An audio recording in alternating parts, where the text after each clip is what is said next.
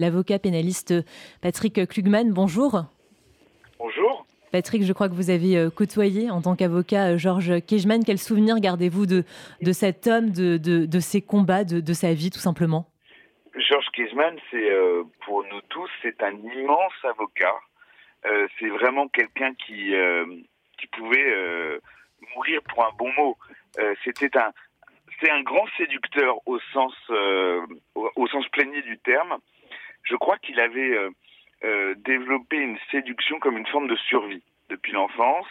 Et donc, euh, c'était un séducteur. Il aimait séduire les, clients, il aimait séduire les femmes, il aimait séduire les, les, juges, il aimait séduire toutes les audiences.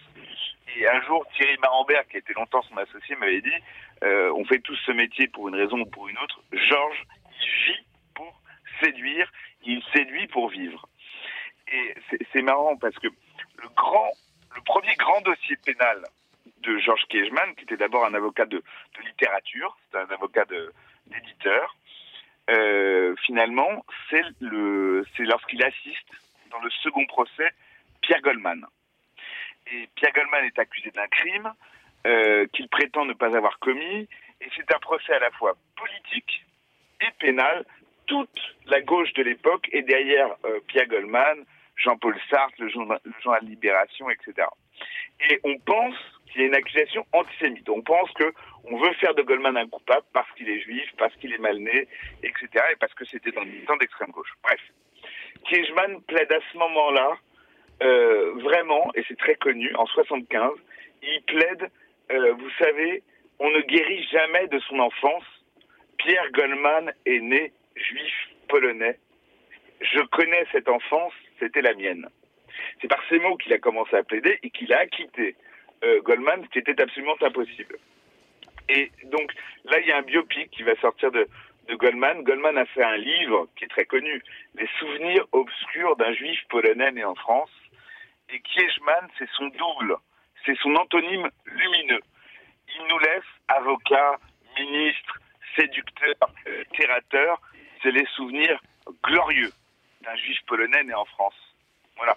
C'était l'homme le plus vivant qu'on pouvait trouver, mais vivant dans tout ce que ça a d'éphémère. Il, vénérait tellement la littérature qu'il a très peu écrit. Il a le livre avec Richard, L'éloge de l'irrévérence. Il a ses mémoires avec Vanessa Schneider que Laurence vient de citer. Mais il était tellement, euh, je dirais, respectueux de la littérature qu'il a très très peu écrit. Et il s'est donné dans ces moments qui ne laissent rien, à part pour ceux qui les ont vécus, les audiences, la séduction, les mots, les souvenirs. C'était un être incroyablement vivant. Euh, et, voilà. Mais en, revanche, euh, de ces souvenirs glorieux d'un juif polonais né en France, il a eu les plus beaux dossiers, les plus gros dossiers, et tout au long de sa vie, puisqu'il a fini par plaider euh, pour le président Chirac quand Jacques Chirac a été accusé. Il a plaidé évidemment pour Liliane Bettencourt. Il a évidemment plaidé pour la famille de Marie Trintignant, ça ce sont les, les, dossiers des dernières années, mais qui sont encore récents, et c'était déjà un homme avancé dans l'âge, au-delà des, dossier que, que Laurent citait, évidemment, le procès des caricatures, qui été un procès très important. Mm. Patrick Lugman, euh, on l'a rappelé, hein, il est né avant la guerre de parents juifs polonais, euh, réfugiés à Paris. Euh, son père a été déporté et, assassiné à Auschwitz. Il a eu une enfance très pauvre. En quoi, finalement, vous diriez qu'il est emblématique de cette génération de juifs ashkénazes qui ont grandi pendant la Shoah et qui ont formidablement réussi par la suite? Il est, en tout cas, il est, euh, il est très emblématique. Il était d'ailleurs très ami avec d'autres de sa génération qu'on a vu euh, dans d'autres domaines. Il a été mm. élevé euh, avec Claude Berry, par exemple. Il a été élevé avec d'autres.